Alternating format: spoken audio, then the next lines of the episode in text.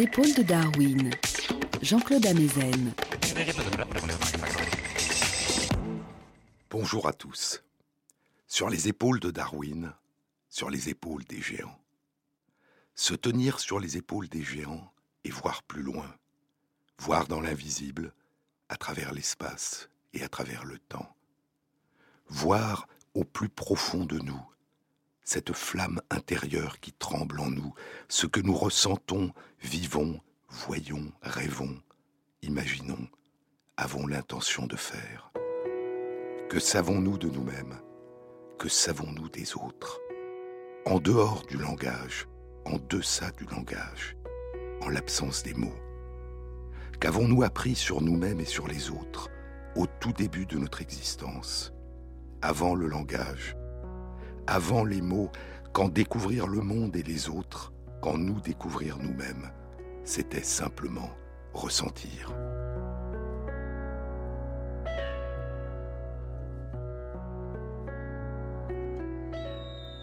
Cet étrange et merveilleux pouvoir que nous avons dès la naissance de vivre en nous et de ressentir les émotions et les intentions de l'autre, à partir de ce que nous en percevons, par ses gestes, son regard, le son de sa voix. Et c'est dès la naissance, dès que nous venons au monde, que commence à se tisser ce lien vital entre le nouveau-né et sa mère, ce dialogue, cet échange à partir desquels nous nous découvrons à mesure que nous découvrons l'autre. Et nous découvrons l'autre à mesure que nous nous découvrons. Quand la mère, dit Freud, quand la mère aide l'enfant dans son incapacité à s'aider lui-même, dans son dénuement, dans sa vulnérabilité, dans sa fragilité, dans son désir de relation, quand la mère, dit Freud, apprend à l'enfant à aimer et à se sentir aimé. Quand la seule chose que nous savons, dit la poétesse Emily Dickinson, quand la seule chose que nous savons de l'amour est que l'amour est la seule chose qui existe et que c'est suffisant.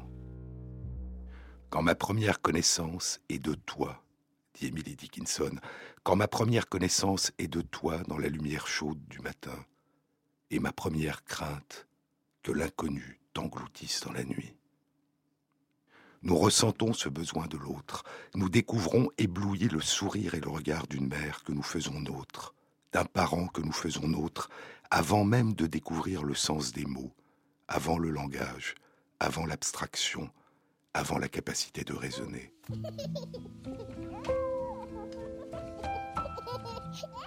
Quand le nourrisson découvre qu'il dépend entièrement de ses parents, et que les parents découvrent qu'ils dépendent de leur nourrisson sans défense, quand dans leur langage intérieur encore si différent, les parents et le nourrisson ressentent ce qu'exprimait le poète mystique du XVIIe siècle, Angélus Silesius. Si je n'existais pas, toi non plus tu n'existerais pas, puisque moi, c'est toi, avec ce besoin que tu as de moi. Nous émergeons dans ce creuset ancien de toute relation d'amour à venir, dans la plénitude de ce tout premier lien qui jaillit, dit François Cheng, de la rencontre entre deux êtres, qui jaillit de deux êtres en interaction, qui permet aux deux êtres de se dépasser, cet espace qu'il y a entre eux et qu'il appelle la véritable transcendance, qui est dans l'entre-deux, dans cet entre-deux qui permet la relation. Ce qui se passe entre deux êtres, dit François Cheng, ce qui se passe entre deux êtres est aussi important que ces deux êtres eux-mêmes. Et cette intuition ancienne de la cosmologie chinoise, poursuit Cheng, rejoint la pensée d'un philosophe du XXe siècle, Martin Buber, pour qui la personne humaine apparaît quand elle entre en relation avec une autre personne humaine. Nous apparaissons pour la toute première fois quand nous entrons en relation avec d'autres qui se penchent vers nous, nous sourient, nous parlent et nous prennent dans leurs bras. Et personne ne naît une seule fois, dit la romancière et poétesse canadienne Anne Michaels. Personne ne naît une seule fois. Si nous avons de la chance, nous émergerons à nouveau, un jour, dans les bras d'une autre personne. Ce besoin d'entrer en relation avec l'autre, cette merveilleuse capacité à entrer en relation avec l'autre si évidente dès la naissance débute dans de nombreuses espèces animales avant même la naissance. Non pas encore la capacité à partager les émotions et les intentions de l'autre, mais la capacité à inscrire une partie de l'autre dans son monde intérieur en train d'émerger. Le premier lien, le tout premier lien.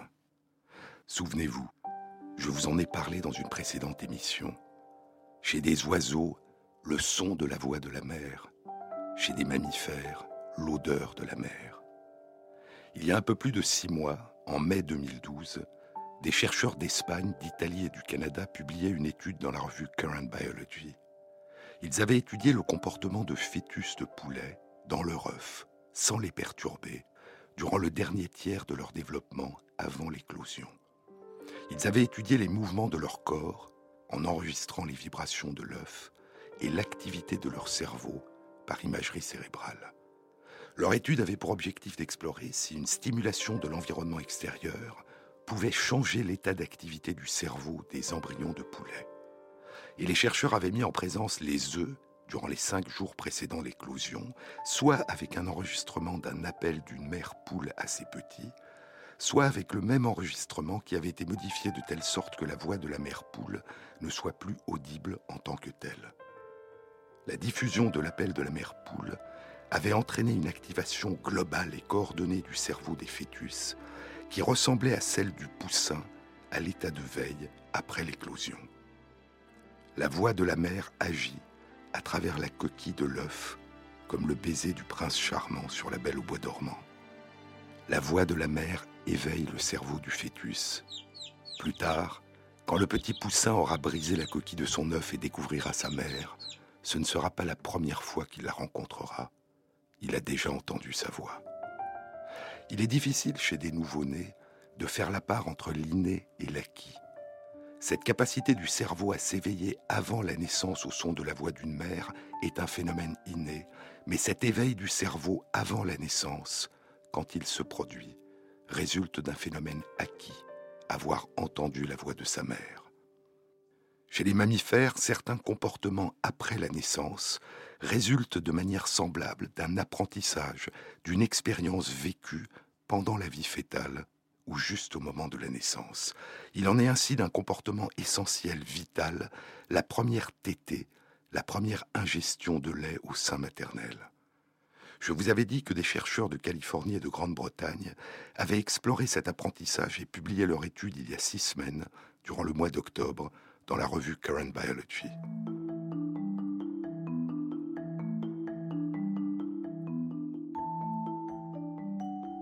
Les chercheurs ont découvert que des souriceaux nouveau-nés ne vont téter pour la première fois que s'ils retrouvent sur la mamelle de leur mère une odeur qu'ils ont déjà perçue auparavant, l'odeur du liquide amniotique dans lequel baignait le fœtus avant sa naissance.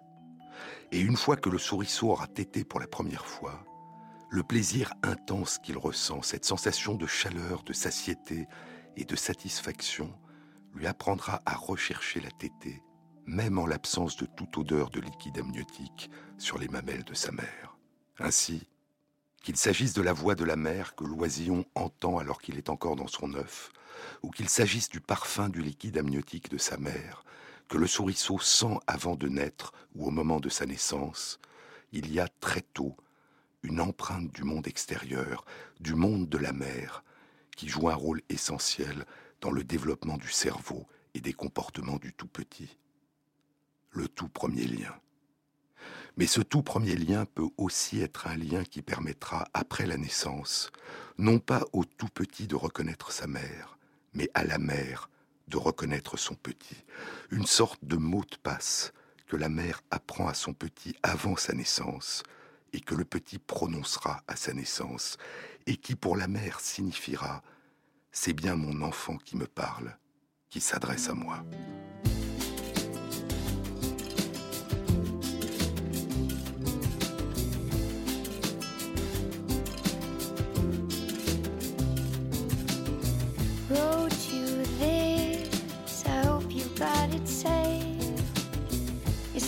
so low, I don't know what to say.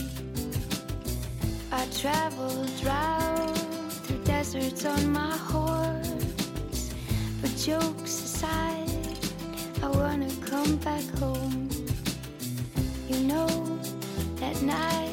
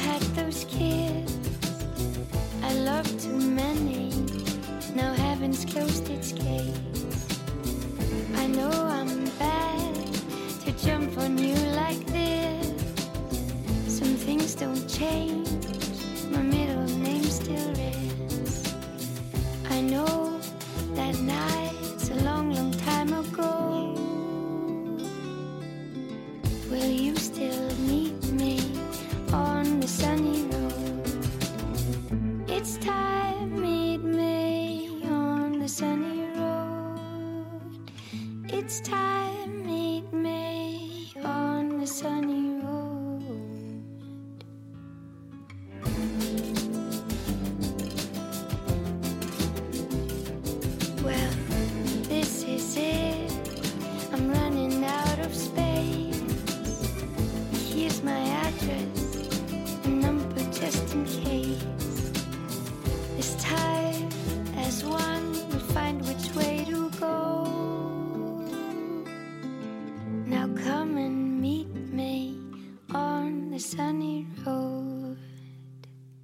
moins d'un mois, au début novembre, des chercheurs d'Australie ont publié en collaboration avec des chercheurs des États-Unis et d'Autriche une étude dans la revue Current Biology.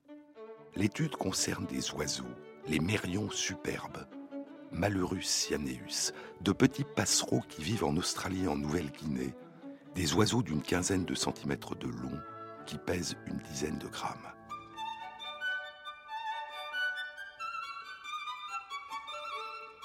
L'oiselle a un plumage de couleur fauve, beige clair, avec un bec de la même couleur. Le damoiseau, dès qu'il est en âge de faire sa cour, acquiert un magnifique plumage nuptial. Ses ailes et sa queue sont brunes, sa gorge est bleu roi, son thorax et son bec sont noirs, et sa tête est parée de plumes d'un splendide bleu clair irisé, avec autour des yeux un masque noir d'arlequin. Et ces plumes bleu clair irisées ont aussi des reflets colorés dans le spectre des ultraviolets que nous ne pouvons voir, mais que perçoivent les mérions superbes.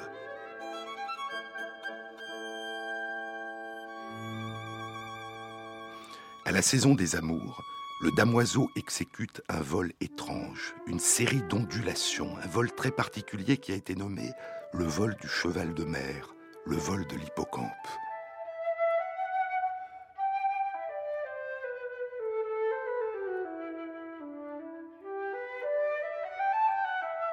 Et il prélève des pétales de fleurs jaunes et les présente à sa compagne, qui a alors devant les yeux un tableau vivant fait de couleurs bleu clair irisé, bleu roi, noir et jaune.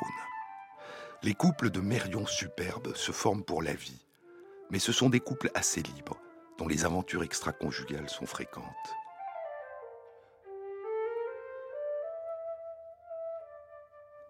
La saison des amours et de la reproduction est le printemps et l'été.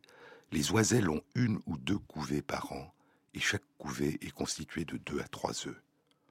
Et au bout de quinze jours de couvée, les petits oisillons à la peau rouge, encore dépourvus de plumes, sortent de leurs œufs et rencontrent leurs parents.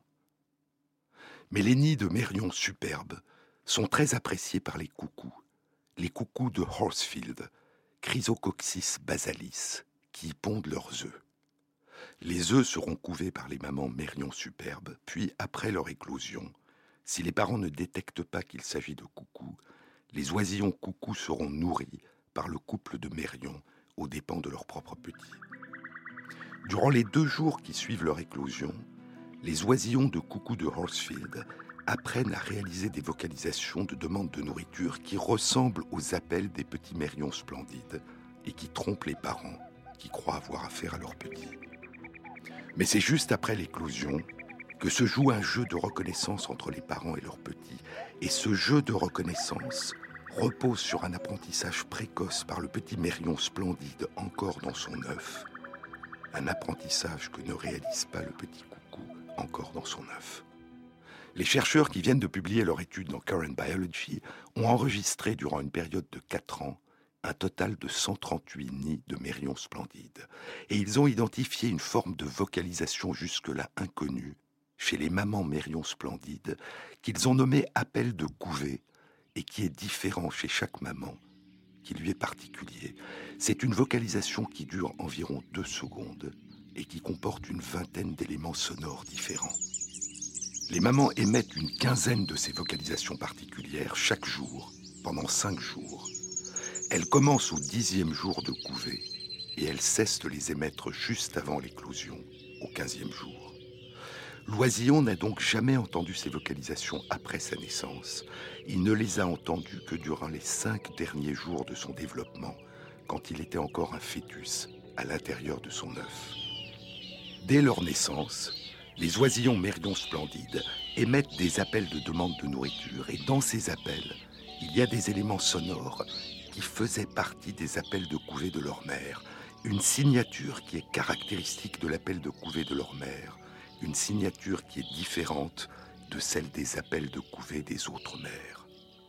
L'analyse par spectrogramme des caractéristiques sonores des appels de couvée de la maman et de ses petits et la comparaison entre l'appel de couvée de la mère et les appels de petits d'autres mères et de petits coucous indique que cette signature est partagée par la mère et ses propres petits, mais n'est pas présente dans les appels des petits mérions splendides d'autres nids, ni dans les appels des petits coucous.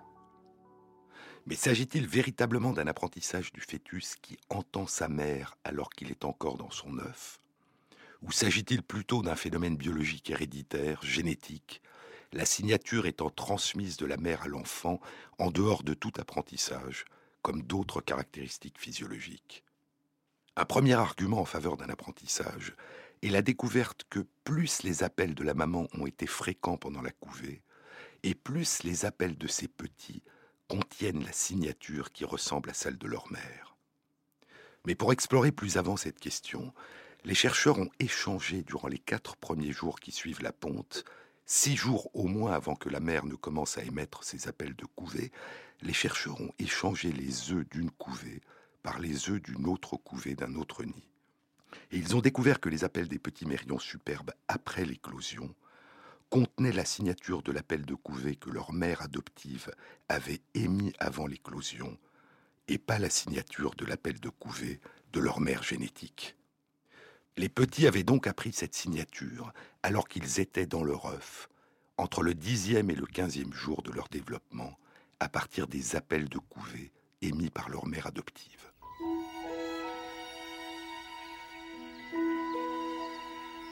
Mais il n'y a pas que les fœtus dans leur œuf qui apprennent cette signature. Pendant qu'elle couve ses œufs, la mère émet d'autres vocalisations, d'autres appels différents des appels de couvée, à l'attention de son compagnon qui a quitté le nid pour chercher de la nourriture. Ce sont des appels, des sollicitations à l'attention du compagnon que la mère émet quand elle a faim et auxquels son compagnon répond en lui apportant de la nourriture. Et la mère inclut dans ses appels à son compagnon les éléments sonores qui font partie de la signature que contient ces appels de couvée. Et ainsi, le compagnon apprend lui aussi, comme les petits encore dans leur œuf, cette signature particulière des appels de la mère que les oisillons émettront dans leurs appels après leur naissance. Mais comment le couple réagit-il à la présence ou à l'absence de cette signature dans les appels de leurs petits qui leur demandent de les nourrir? Pour répondre à cette question, les chercheurs ont diffusé dans plusieurs nids, après l'éclosion, des enregistrements d'appels provenant soit des petits mérions superbes nés dans ce nid, soit de petits mérions superbes nés dans d'autres nids, soit de petits coucous de Horsfield. La maman et son compagnon répondent de la même manière aux appels d'oisillons mérions superbes nés dans d'autres nids et aux appels de coucou de Horsfield, le couple passe plus de temps hors du nid, explore les environs, espace ses visites à son nid, nourrit moins ses petits et émet plus de cris d'alarme. Ainsi, à la fois la maman et son compagnon sont sensibles à la présence ou à l'absence de la signature maternelle dans les appels des petits et adaptent leur comportement en conséquence. Comment se fait-il que les fœtus de coucou de Horsfield, dans leurs œufs que couve une mère mérion splendide, n'apprennent pas eux aussi la signature présente dans les appels de couvée de leur mère adoptive Il y a au moins deux explications possibles. La première est liée au fait que la période de développement des fœtus de coucou de Horsfield est plus rapide que celle des fœtus de Mérion Splendide. La maman émet ses appels de couvée à partir du dixième jour de couvée et cesse ses appels juste avant le moment de l'éclosion. Les petits mérions splendides sortent de leur œuf au quinzième jour de couvée. Les fœtus de mérions splendides ont donc entendu les appels de couvée de la mère pendant cinq jours. En revanche, les petits coucous de Horsfield sortent de leur œuf au douzième jour et poussent hors du nid tous les œufs de Mérion splendide. La mère cesse alors ses appels de couvée au douzième jour. Et les fœtus de coucou de Horsfield ne les ont donc entendus que pendant deux jours. Il est possible que le fait de n'avoir entendu les appels de couvée de la maman que pendant seulement deux jours ne suffit pas aux fœtus de coucou pour réaliser leur apprentissage de la signature présente dans ces appels. Les mamans coucou de Horsfield ne pondent pas leurs œufs exclusivement dans les nids de mérions splendides, mais aussi dans les nids d'autres passereaux. Et les petits coucous apprendront, durant les deux jours qui suivent leur naissance, à imiter les appels à partir d'une imitation du chant particulier des adultes de l'espèce qui leur tient lieu de parents. Mais pendant les deux jours qui suivent leur naissance dans un nid de mérions splendides, leurs appels ne contiendront pas la signature de la mère. Une autre explication possible de l'incapacité des fœtus de coucou de Horsfield à prendre la signature des appels de couvée des mères mérions splendides, une autre explication ne serait pas seulement liée à la brièveté de leur temps d'écoute, mais à l'émergence et à la propagation à travers les générations, chez les mères mérions splendides, d'une signature dont les éléments sonores seraient particulièrement difficiles à apprendre ou à émettre par les petits coucous de Horsfield. L'évolution des interactions entre les passereaux et les coucous est un exemple typique de coévolution, fondée sur une très longue course de génération en génération entre le mimétisme des œufs de coucou et des tout petits coucous, qui leur permet d'être couvés, puis nourris et élevés par les parents passereaux aux dépens de leurs propres petits, et les capacités de distinction des parents, qui leur permettent de détecter la présence dans leur nid des œufs de coucou ou des tout petits coucous et de ne pas les élever aux dépens de leurs propres petits. Cette longue course entre l'évolution chez les coucous du mimétisme et l'évolution chez les passereaux d'une capacité à détecter l'original de la copie implique d'une part un mimétisme et une distinction de nature visuelle concernant la forme et la couleur des œufs, d'autre part un mimétisme et une distinction de nature visuelle concernant certaines caractéristiques du nouveau-né et de l'oisillon qui grandit, et enfin un mimétisme et une capacité de distinction de nature sonore qui concerne des appels des oisillons demandant à être nourris et réchauffés dans le nid. La plus courte durée de développement des embryons de coucou de Horsfield représente un avantage adaptatif dans cette course. La naissance plus précoce des oisillons coucou leur permettant de pousser hors du nid les œufs de mérions splendides dont l'éclosion ne surviendrait que trois jours plus tard. Mais le fait que la maman Mérion Splendide ne débute ses appels de couvée qu'au dixième jour qui suit la ponte de ses œufs représente probablement une contre-attaque qui ne laisse pas suffisamment de temps au fœtus de coucou pour apprendre la signature de l'appel de la mère, et ce d'autant plus qu'il est possible que cette signature ait évolué vers des sonorités qui lui sont, d'une manière générale, très difficiles à apprendre durant son développement à l'intérieur de l'œuf ou à émettre après sa naissance.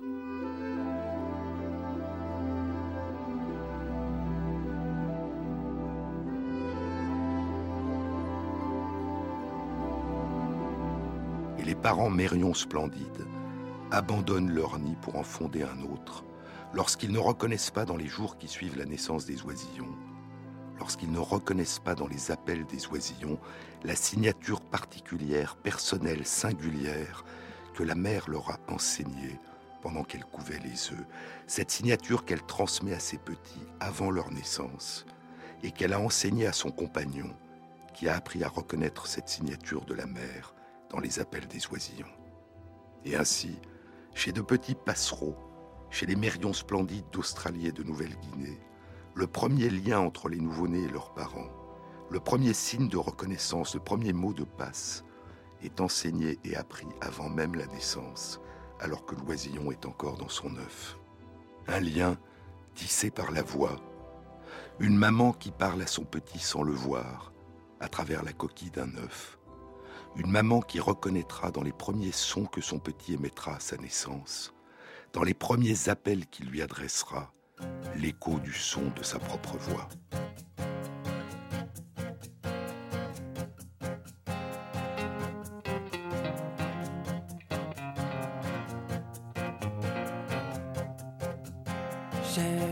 Une lettre il y a un mois peut-être, arrivée par erreur.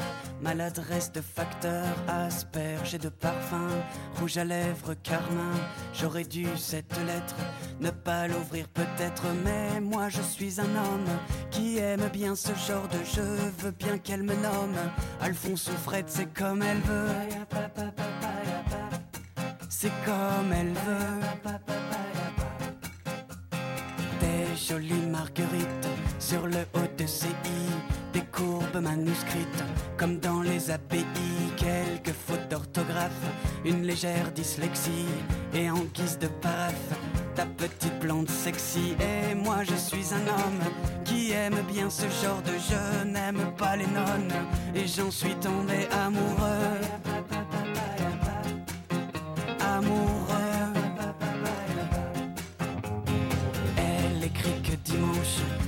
Sur la falaise où je l'ai prise par les hanches et que dans l'hypothèse où je n'aurai pas le tact d'assumer mes ébats, elle choisira l'impact 30 mètres plus bas. Et moi je suis un homme qui aime bien ce genre d'enjeu, ne veux pas qu'elle s'assomme car j'en suis tombé amoureux.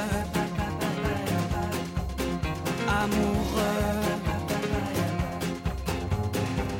Grâce au cachet de la poste, une ville sur la Manche? J'étais à l'avant-poste au matin du dimanche. L'endroit était désert. Il faudra être patient. Des blondes suicidaires, il n'y en a pas sans. Et moi je suis un homme qui aime bien ce genre d'enjeu. Veux battre Newton, car j'en suis tombé amoureux. Amoureux. Manche quand je l'ai reconnu, j'ai saisi par la manche ma petite ingénue qui ne l'était pas tant au regard du profil qu'un petit habitant lui faisait sous le nombril. Et moi je suis un homme qui aime bien ce genre d'enjeu, veux bien qu'il me nomme papa s'il le veut.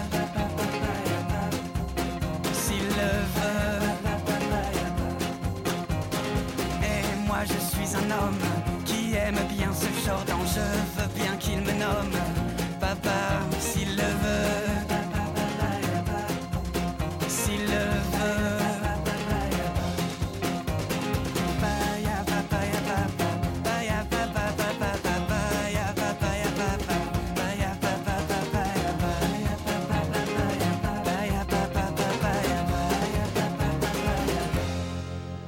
Jean-Claude Amezen sur France Inter.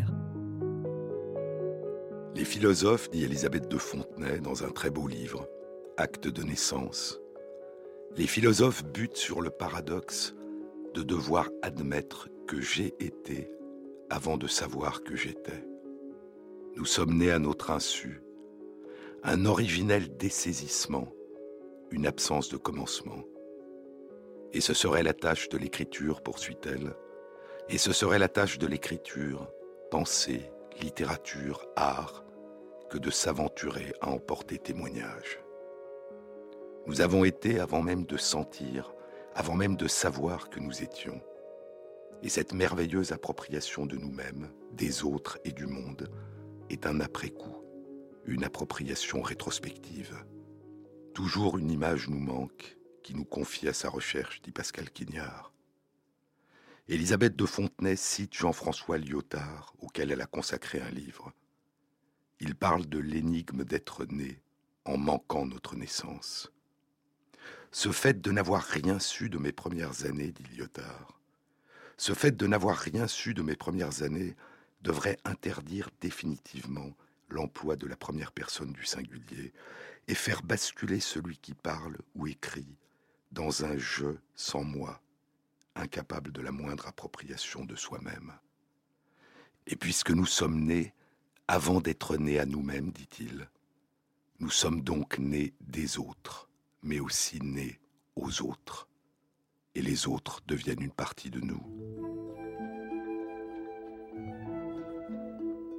Mais si nous avons été au tout début, avant même de savoir, de sentir que nous étions, si nous sommes un jour apparus à nous-mêmes alors que nous étions déjà là et que nous avions déjà commencé à nous construire, mais sans vraiment savoir encore qu'il s'agissait de nous, une mémoire de ces tout premiers temps s'est inscrite en nous, des souvenirs de nos premières émotions, de nos premières peurs, de nos premières joies, du regard, du sourire, des gestes, des voix, des odeurs de notre mère et des adultes qui se sont penchés vers nous, qui nous ont pris dans leurs bras.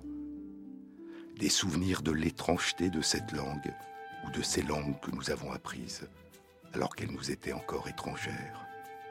Et ces souvenirs dont nous ne sommes pas aussi peu conscients se sont inscrits en nous au tout début de notre existence. Il ne s'agit pas tant, pour reprendre les mots de Lyotard que cite Elisabeth de Fontenay, il ne s'agit pas tant d'un je sans moi, que d'un moi qui est présent dans celle ou celui qui dit je, mais sans que ce moi puisse être convoqué. Le je est empli de ce moi, même si cette portion de moi demeure invisible à celle ou celui qui dit je.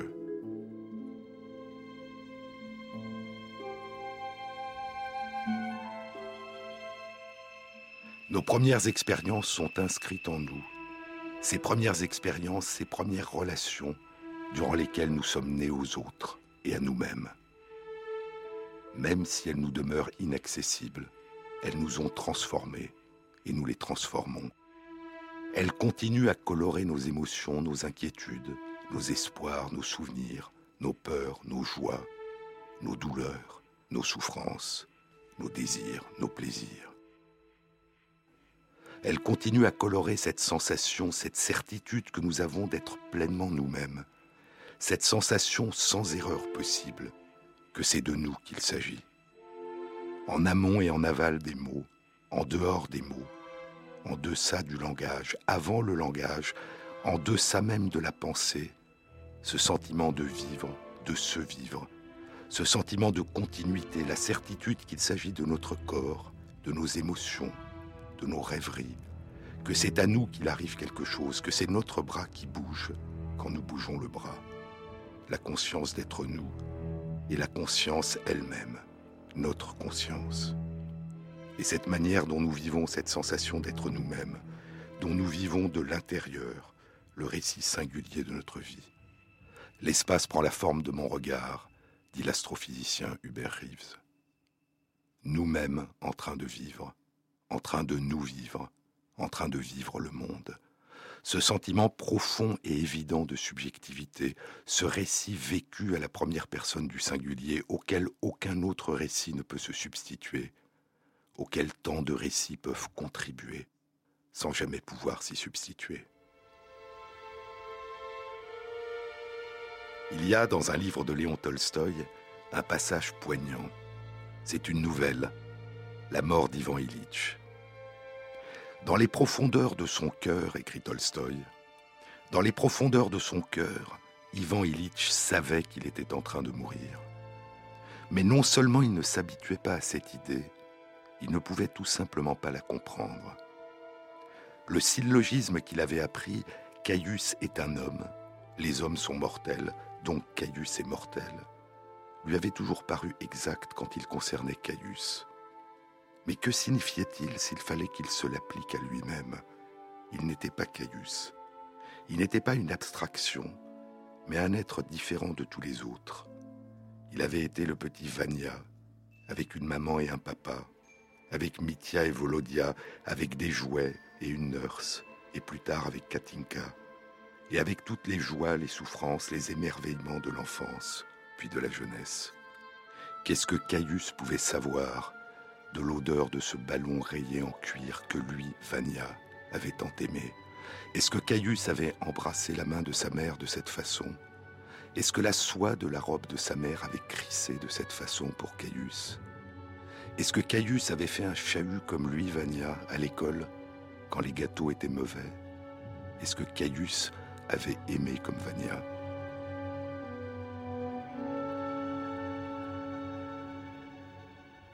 Oui, Caius était mortel. Mais moi, petit Vania, Ivan Ilitch, avec toutes mes pensées et toutes mes émotions, c'est une toute autre affaire.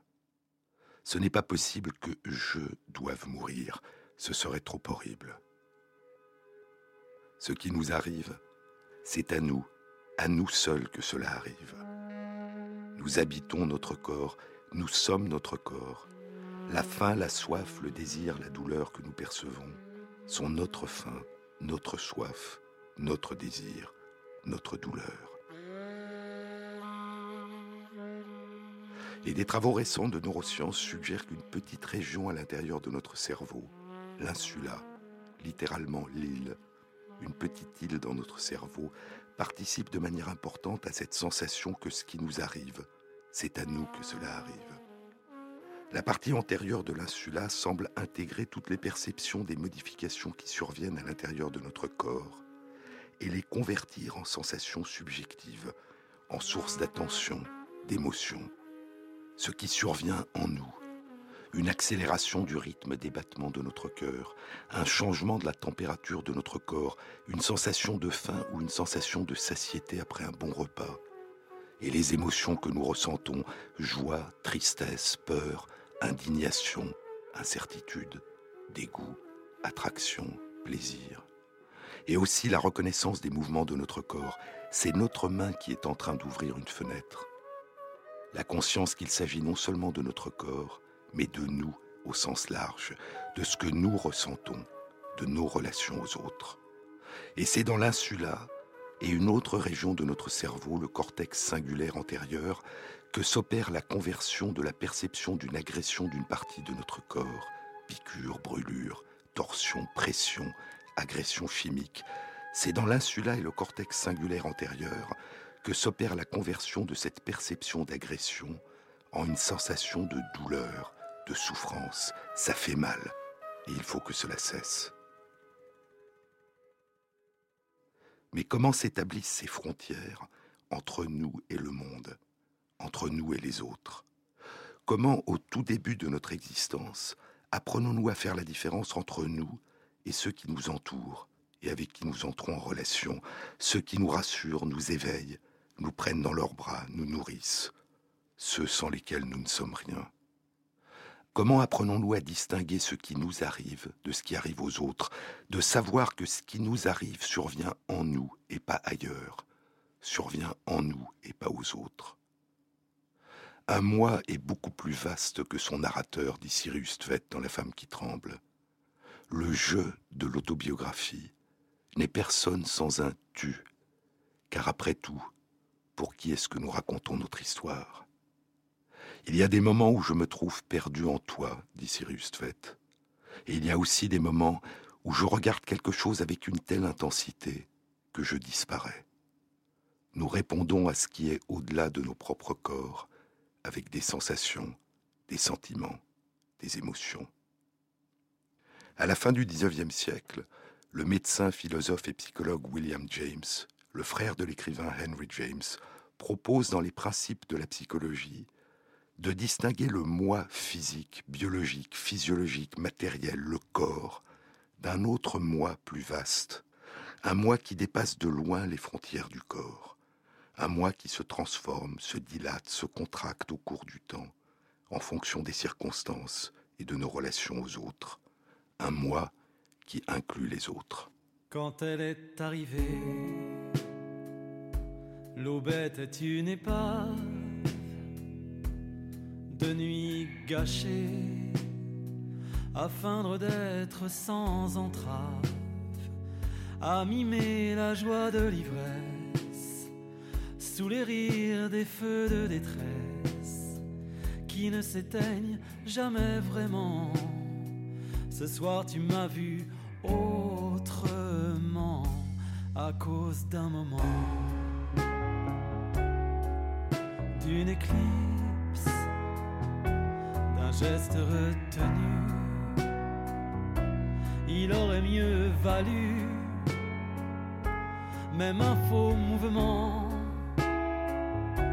même un regard froissé, plutôt que ce geste évité, ce geste absent. Nous nous sommes tout permis, nous nous sommes lâchés. Nous avons ri de voir la nuit nous chasser, de l'entendre courir après nous, essouffler, mais un instant ton rire a dérapé, j'ai vu ta peine, j'ai continué à rire quand même, et je t'ai perdu sur le champ à cause d'un moment, d'une éclipse. Un geste retenu. Il aurait mieux valu. Même un faux mouvement, même un regard froissé, plutôt que ce geste évité, ce geste absent quand elle est arrivée. L'aubette est une épave, un rire figé, comme une blessure sur un visage, un rire sans joie passé l'ivresse, au brûle des feux de détresse. Tu me regardes étrangement, ce soir tu m'as vu autrement à cause d'un moment d'une éclipse, un geste retenu. Il aurait mieux valu même un faux mouvement, même un regard froissé, plutôt que ce geste évité, ce geste absent, ce geste absent.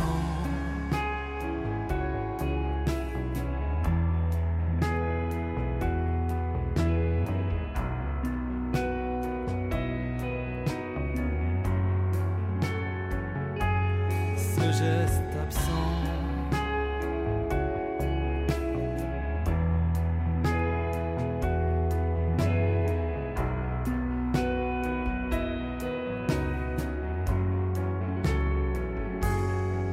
Geste absent. Sur les épaules de Darwin, Jean-Claude Amezen. Quelle est notre capacité à distinguer, à savoir que ce qui nous arrive survient en nous et pas ailleurs? Quelles sont les frontières de notre corps? Cette question peut paraître naïve, mais notre perception de ces frontières qui nous paraissent évidentes, qui nous paraissent aller de soi, résulte d'un apprentissage au tout début de notre vie, et elles demeurent mouvantes et se reconstruisent continuellement en nous. La philosophe Simone Weil écrivait parlant de ses migraines. À un certain moment, la douleur est atténuée quand elle est projetée dans l'univers, mais l'univers en est amoindri. La douleur est plus intense quand elle revient à la maison, mais quelque chose en moi ne souffre pas et demeure en contact avec un univers qui n'est pas amoindri. La douleur quitte le corps, traverse l'espace et revient. Simone Weil a mal à l'univers, et l'univers en est amoindri, puis elle a mal avec l'univers, et l'univers est restauré. Nicolas Danziger, dans un très beau livre Vivre sans la douleur, évoque le philosophe Ludwig Wittgenstein, qui proposait qu'il pourrait être possible de localiser sa propre douleur dans le corps d'une autre personne, ou même, disait-il, de la localiser dans un meuble ou dans n'importe quel espace vide, dans un meuble, ou comme Simone Veil, dans l'immensité de l'univers.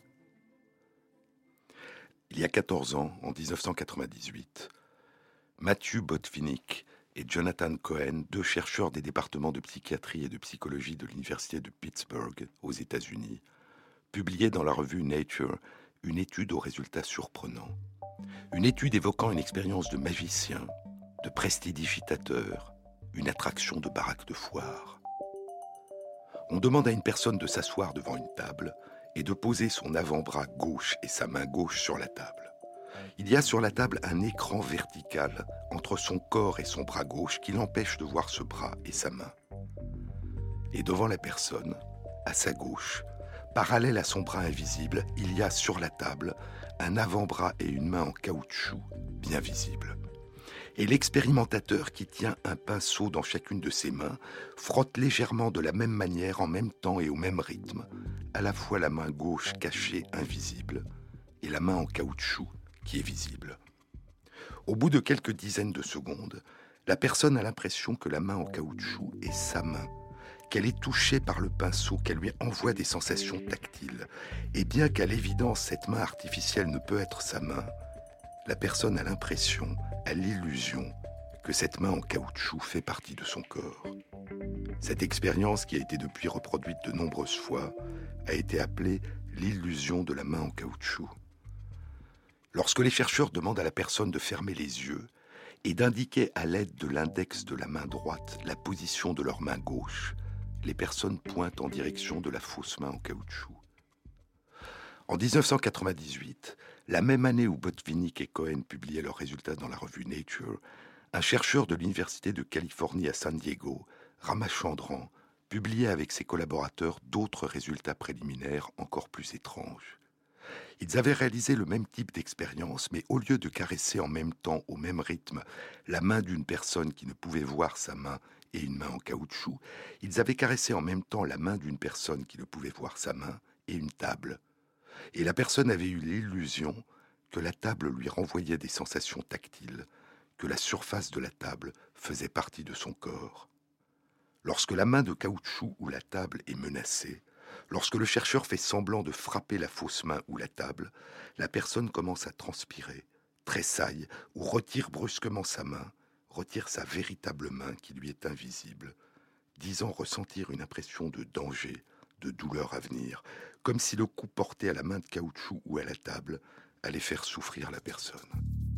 Encore quatre ans, et en 2007, Eric Herson et ses collègues de l'université Oxford en Grande-Bretagne complète ces données dans une étude d'imagerie cérébrale fonctionnelle publiée dans les comptes rendus de l'Académie des sciences des États-Unis. Leur étude indique que lorsqu'ils approchent une aiguille de la fausse main en caoutchouc, il y a chez les personnes une activation dans le cerveau des deux régions dont je vous ai parlé et qui joue un rôle dans cette sensation que ce qui nous arrive, c'est dans notre corps que cela arrive. Ces deux régions qui font naître en nous lors d'une agression de notre corps la sensation de douleur, l'insula et le cortex singulaire antérieur, le même type d'activation dans ces deux régions du cerveau que lorsque notre propre main est menacée.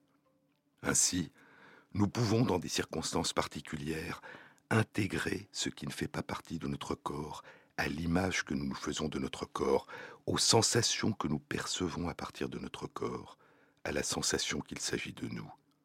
On peut alors nous toucher en touchant un endroit où nous ne sommes pas. On peut alors nous menacer en menaçant un endroit où nous ne sommes pas.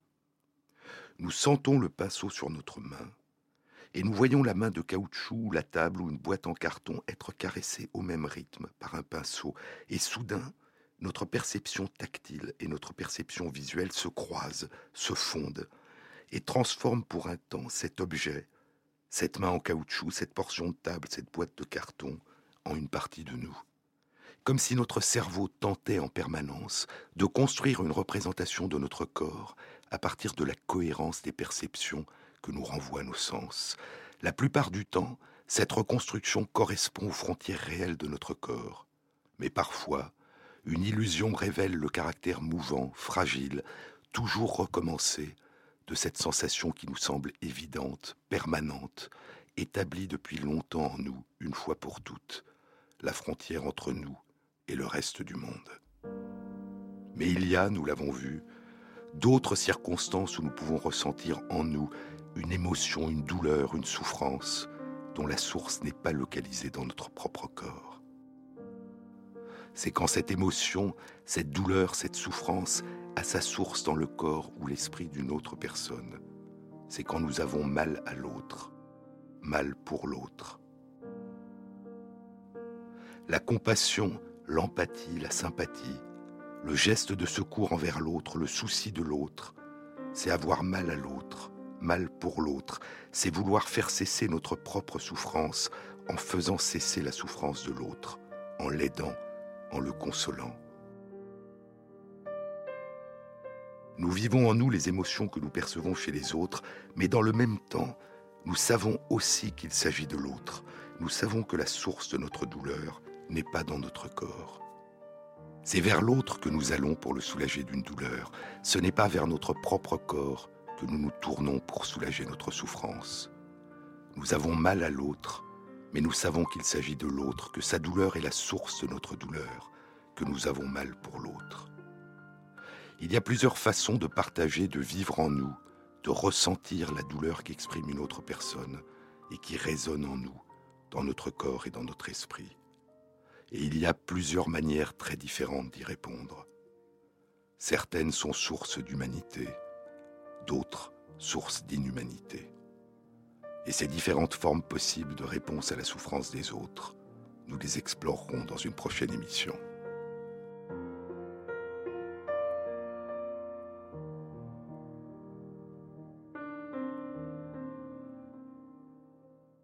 Jean-Claude Amézène sur les épaules de Darwin. Une annonce. Mardi 4 décembre, de 19h à 21h, aura lieu à l'Université Paris Diderot la prochaine rencontre transdisciplinaire du Centre d'études du vivant dans la série Les battements du temps avec Ali Ben Maklouf, philosophe. Comment rendre le temps sensible? Montaigne, Flaubert, Proust.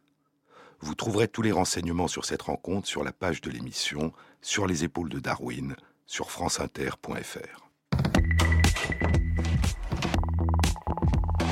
Cette émission a été réalisée par Christophe Imbert, avec à la prise de son Sandrine Laurent et Thierry Dupin pour la programmation musicale. Merci à Christophe Magère qui intègre sur la page de l'émission sur le site franceinter.fr les références aux articles scientifiques et aux livres dont je vous ai parlé. Bon week-end à tous, à samedi prochain.